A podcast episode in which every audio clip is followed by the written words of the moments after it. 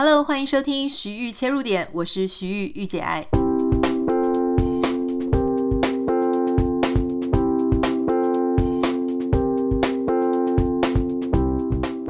Hello，欢迎收听今天的节目。今天很特别，我想要先从一位网友的来信开始分享起。好，这位网友呢是呃一个女生啦，好，应该是。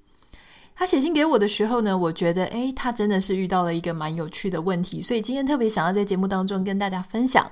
他的信是这样子写的哦，他说：“Hi Anita，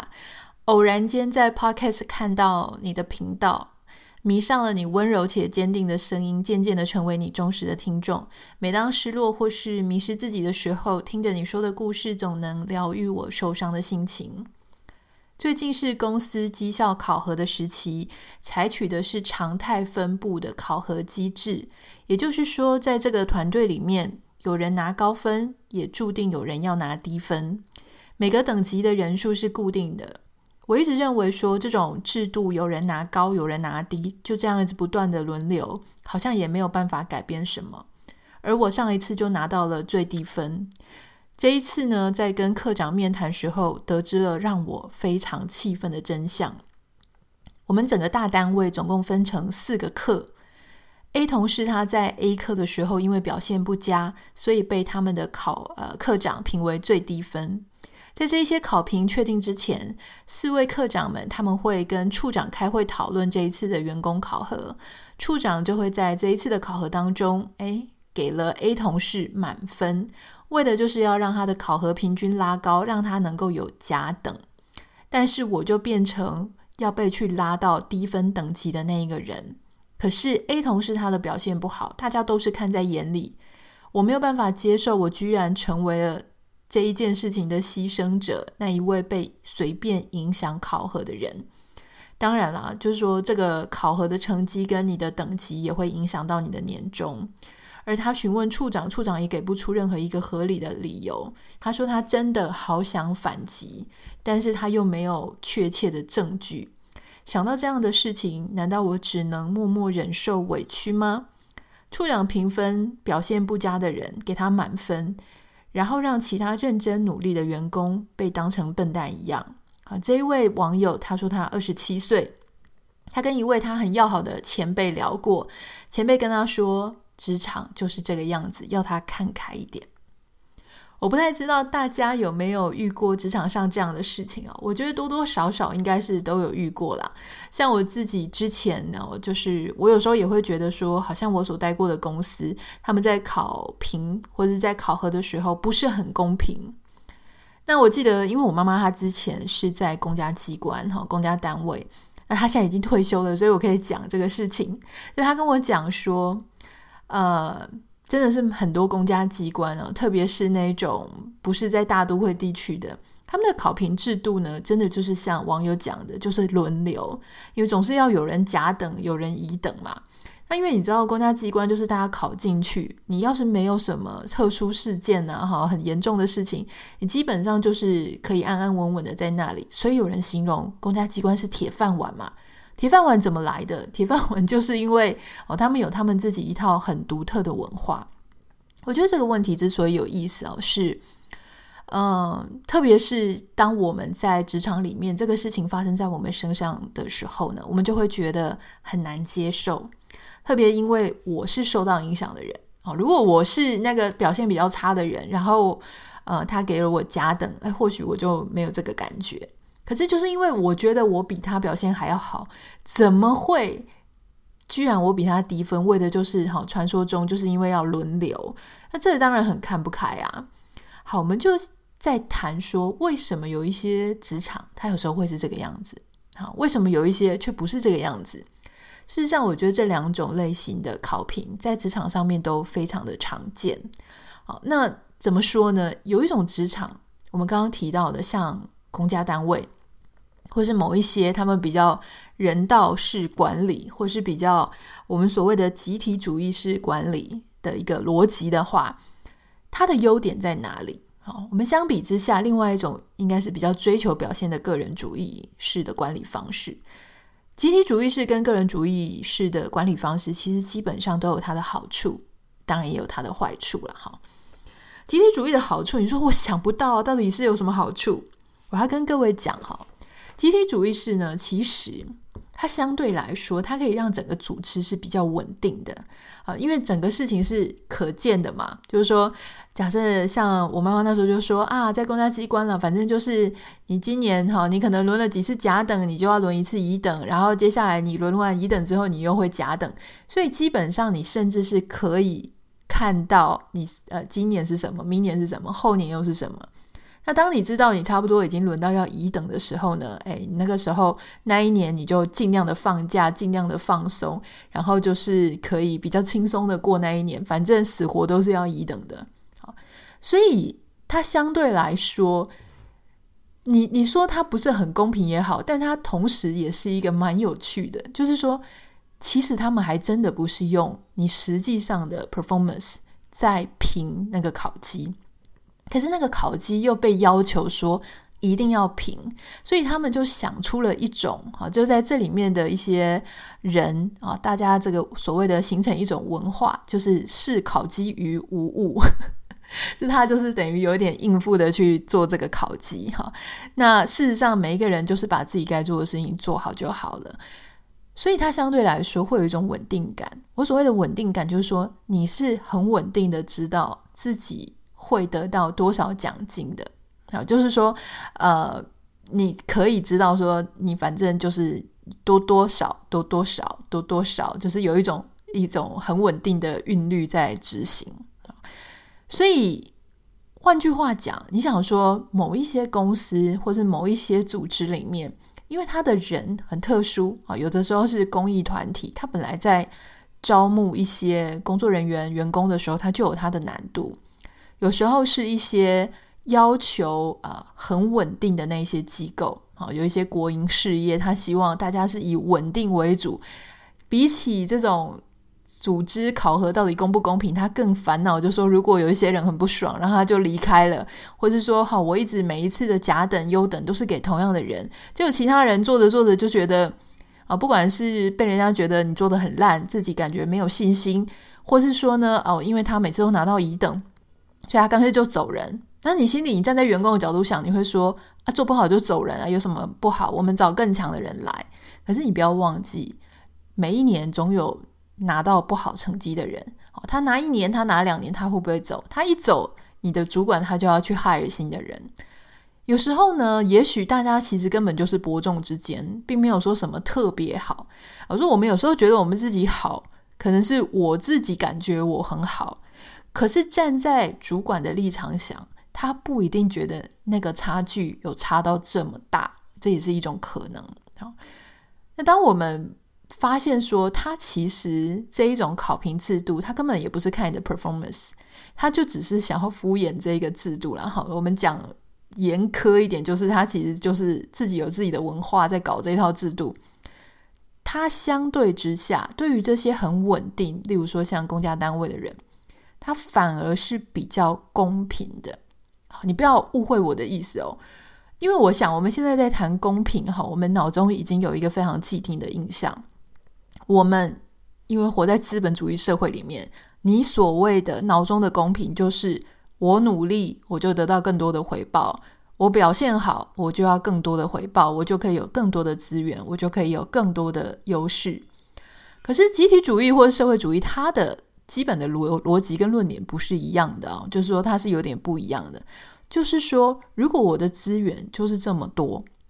我里面就是这么多人啊，如果每一个人他都能够有同样的几率得到比较优渥的报偿，也许今年没有，明年就有，明年没有，至少后年会有。它是另外一种眼光下的公平分配资源。就跟我们现在很习惯的那种哦，谁表现好谁第一，谁就全拿，赢者全拿的那一种逻辑是不一样的。好，还有就是像集体主义这种呃组织，基本上它就是比起就是标榜英雄人物，它其实更加的重视和谐嘛，哈。因为反正大家都轮得到，所以你就没什么好争，你也没什么好抱怨。今年你没有拿到，你明年就会拿到。那特别是我觉得真的不公平的是，有一些。单位哈，他们对于新进去的新进人员，一定是立刻给他乙等。为什么呢？啊，因为他觉得反正你新来的，你菜鸟啊，哈，第一个你不懂，第二个啊，你就是要来配合我们，所以呢，诶，平常是照轮，可是当到有新鲜人或是有新面孔来的时候，立刻给他乙等，这种事情好像也常听说哈。好，那还有一件事情，就是我觉得可以提醒，就是我常常跟大家讲说，如果你真的是属于那种比较在意啊，要照着表现来给奖赏的。那么你就一定要去那种所谓的业务单位。业务单位呢，基本上很少像我们刚刚讲的什么照轮奖金。你要照轮奖金，谁要在你这一间公司当业务啊？业务很简单啊，谁有能力，谁有客户，谁进了大的单，谁就拿得多啊。哈，那你要是你知道业务都很精，也很会，也很会这个算数学的嘛，哈，很会看这个钱的。所以，如果说，诶，今天你还给他用轮的，他会觉得说，我到底为谁辛苦为谁忙？那他很快他就会离到其离开，然后去其他的公司哈。所以换句话讲，我们刚刚讲到现在哈，如果是一个照着轮的集体主义的组织文化的话，他换句话讲就是说，其实就算就算说，我们知道我们办公室里面，我们的组里面。谁的专业上并不是很优秀的，也不太会去否定、全面否定他这个人啊。我们讲比较光明一点的啦，假设他不是故意摆烂，因为你知道，也是有些人是会故意摆烂的。那如果他故意摆烂，然后平常做事情也很不负责任，造成别人的麻烦，只是因为他跟主管很好，所以他就得到好的，那个是另当别论，那个我也不认同。可是有一种方式呢，是他。因为专业能力不是那么好，可是他却有其他的强项，例如说他有一些他存在在那里，比方说稳定人心，或是他很会照顾新进的人员，或是他就是呃能够在重要关键时刻用他的经验去给大家一些很不一样但很有帮助的做法。那当然他就有他所存在的价值哦，只是你可能。从表面上，你比较难去看到这一层比较深层的部分。那我觉得还有就是，有时候啊，我觉得像这个写进来的网友哈，我有时候觉得说，组织文化里面水很深呐、我们现在是非常客观的，然后分析式的在谈这件事情。可是有时候我要跟大家讲，有时候你真的不知道这个你说所谓表现不好的人，他为什么可以得到好的表现、好的薪水或什么？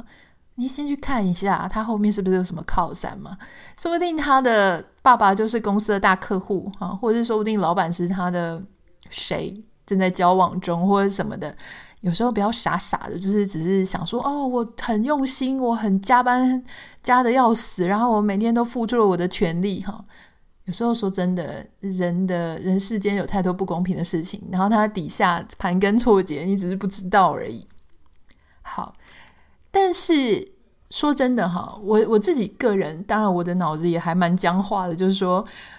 我其实确实，虽然我刚刚可以分析集体主义式的组织文化有什么好处，但不免要承认，就是说我自己还是认为个人主义就是标榜英雄式的那样子的组织环境，是我比较适应也比较习惯的。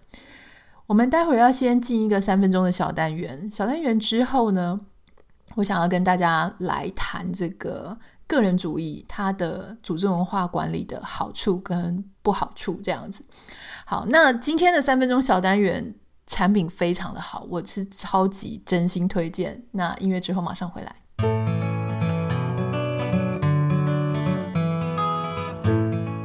今天的赞助小单元呢，是要跟大家介绍一款我真的是一定一定要推荐的面膜。这一款这个在台湾生产、台湾制造的面膜呢，它也是台湾第一个在法国的精品百货上架的台湾面膜品牌。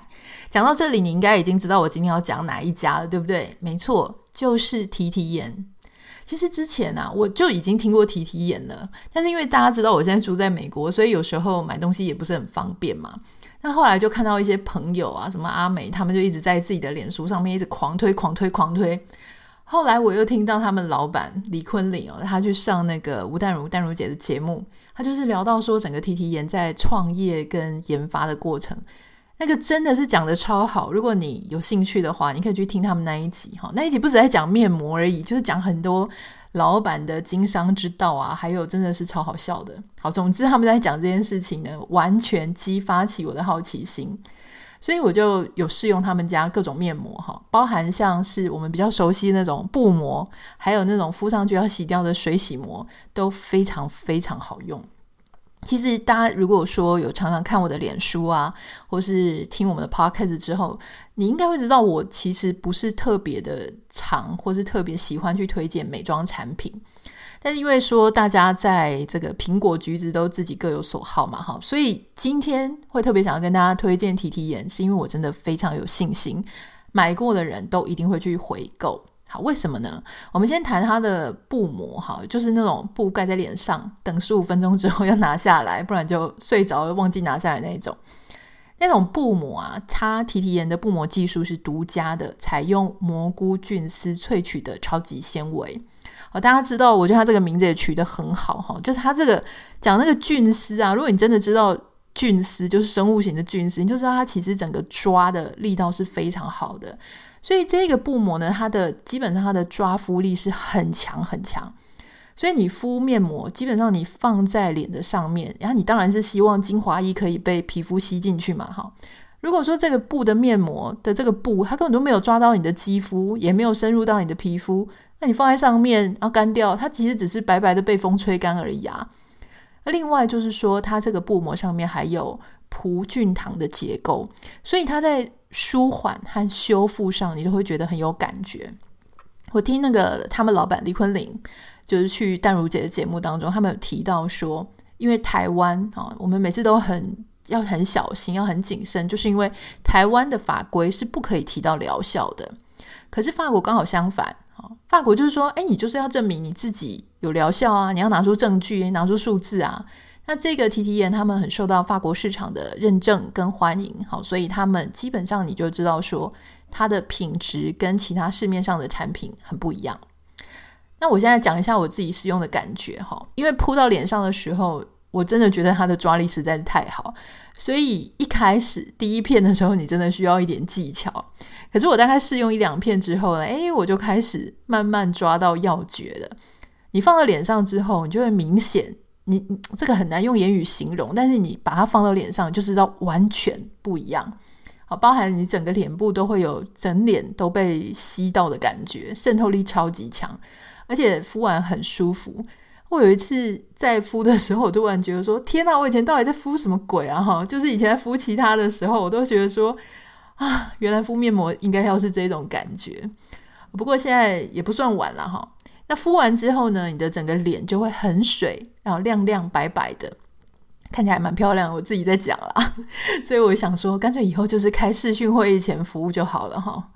好，那讲了很多，我现在要讲一个重点，就是说他们现在在 Momo 购物网站上面有一个专属的优惠。他们正在推一组，我觉得划算到不行。你现在一定要入手的一个组合，叫做提提颜的超级全面净化超值组，二十三入。好，这个二十三入里面呢，有他们所有的明星布膜商品哦，你想得到的那种保湿的啦、补水的啦、紧致抗痕、金箔的黑面膜啊、修护或者控油抗呃控油抗痘。通通都在这个组合里面，原价是一千五百四十七元，现在根本不用一千元，就只要九百四十五元。好，我已经帮你算好了，九百四十五去除以二十三，平均一片大概差不多四十元左右。好，以这个品质、这个价格，你现在真的是一定要入手跟囤货。那这个是目前在 Momo 网络的专属优惠，哈，所以在台湾的朋友，你要赶快赶快入手哦。这个购买的网站链接我会放在今天节目的简介栏里面，还有 IG 的限时动态，大家一定要把握时机哦。那刚刚有提到说还有水洗的面膜嘛，哈，如果你也喜欢水洗面膜，现在 Momo 上面也有一些折扣优惠，要记得点进去看哦。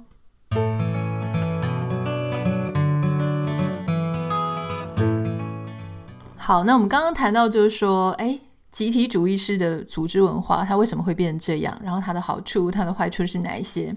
现在我们要来谈我们自己比较熟悉那种所谓个人主义、标榜英雄、标榜业绩，照着你的 performance 来给考评的那样子的组织文化哈。当然，第一点，我就我觉得，因为我们很熟悉，所以这可以讲快一点。它的原则就是照你的表现办事嘛，所以你会觉得公平。那我刚刚已经有讲到，就是说我们平常对于公平的我们的认知，就是所谓的我比较努力，我做的比较好，呃，成绩比较高，我就应该得到比较多资源。好，这跟我们刚刚谈到集体主义或社会主义式的公平资源，为什么能够落入少数人呢？那样子的反思是不一样的。好。那在这种呃个人主义式的组织文化管理，我想应该我们现在很多的私人公司行号都是这个样子，所以他会遇到一件事情，就是说，如果你的业绩一直很差，你的表现一直很差，或是你跟不上时代了，或是你有时候你也没有做错什么事情，你就是年纪太大了，好，大家不需要用到你了，拜拜，好，你就包袱收一收，就淘汰一些不适任者。我们在谈不适任的时候，你会以为这件事情离你很遥远，你会以为只要你努力，你永远都适任。可是我要跟各位讲，这个社会很残酷，有时候呢，那些不适任，并不是一看起来就不适任。好，我们在谈说不是任教师啊，不是任什么什么的。我们会说哦，就是因为他会打打学生，然后有跟学生谈恋爱，然后有一些行为不检点啊，巴拉巴拉巴拉，有很多呃情绪控管有问题。我们说那是不是任。可是，在私人的公司行号里面，不是任有多简单呢？我有一个朋友哈，之前他在一个全球非常有名的一个科技公司上班。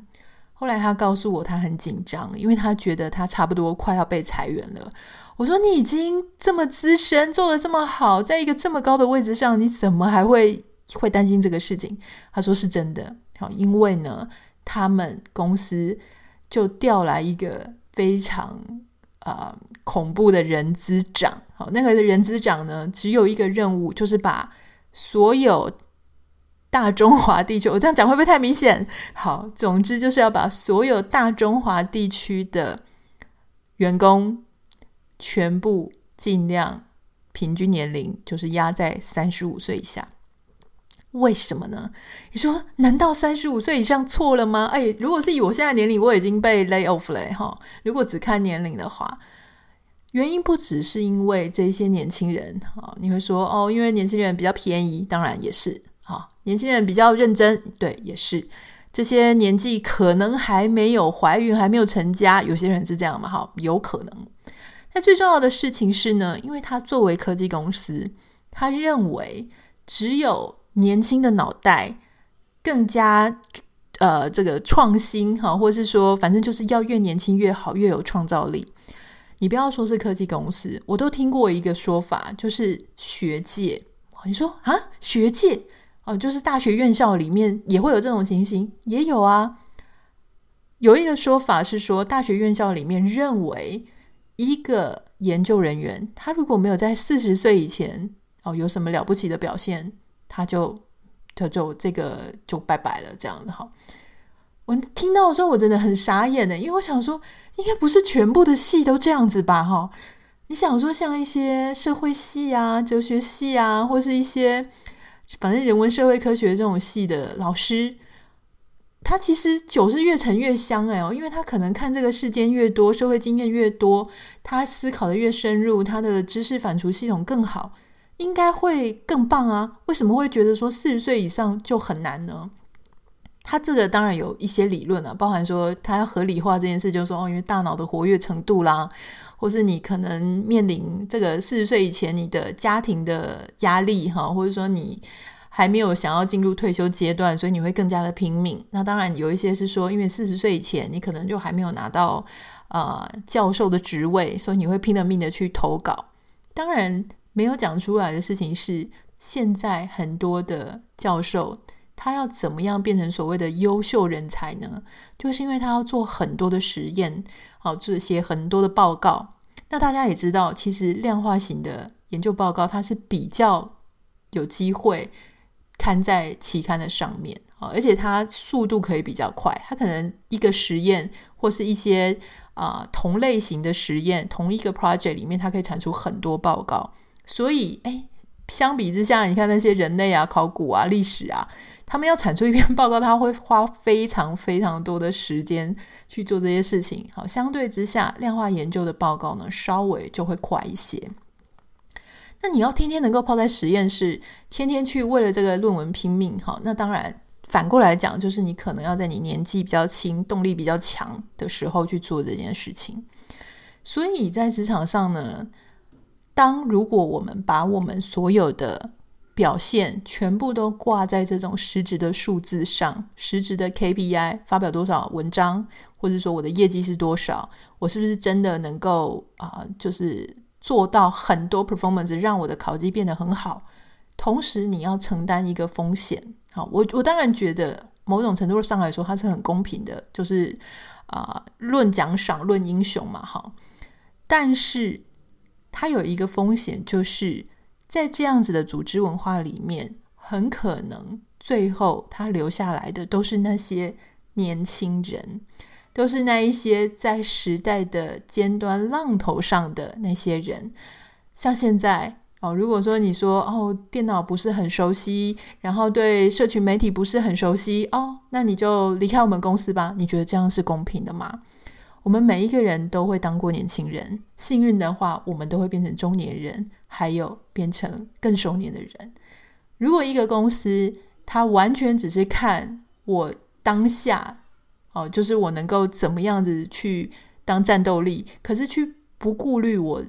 的社会经验，我为公司做的经验，还有我的一些无形的 networks，哦，他能够在非常关键的时刻，也许会对公司有一些帮助。如果他都不看这一些的话，我觉得他可能也不是这么理想哈。这是我的一些想法啦，所以今天想要跟大家分享。那当然就是也跟你的组织形态有关系。我们刚刚讲到说，如果是盈利型的组织，因为组织要赚钱啊，我哪有时间去，哪有时间，哪有金钱去养这些你已经不想要进步的人，或是你就是、呃、投资报酬率不是这么高的人。哈，站在盈利组织来讲，他可能会采取个人主义式的管理。可是如果是公益性质的，哈，非盈利性质的。公家机关的，或是一些其他类型的，诶，或许他不一定需要这么功利主义导向。我希望今天这个这一集可以让这个网友他有另外一个不同的视角。我不想要跟大家讲说我支持哪一种哈，因为我觉得他各自都有他各自的道理。啊，因为网友他没有告诉我他到底在哪一个产业上班，所以我只能就是分析这件事情。当我们了解这两边都有他各自的道理的时候，也许我们自己的心情就会愉快一点。好，那今天的节目就先到这里。如果大家有任何想要跟我分享的，或是你听了这一集你也觉得有点共鸣，以前你可能也很痛苦，想说为什么我觉得我们的考绩不公平？到底为什么会这样？跟我想的不一样？如果诶，你今天听完节目之后，你有一点点启发，我很。我会很开心的，然后也欢迎你可以跟我分享，欢迎你可以私讯到我的 Instagram 账号 Anita 点 Writer，也麻烦大家帮我们在 Apple Podcast 上面留下五颗星给你的留言，那我们就下次见喽，拜拜。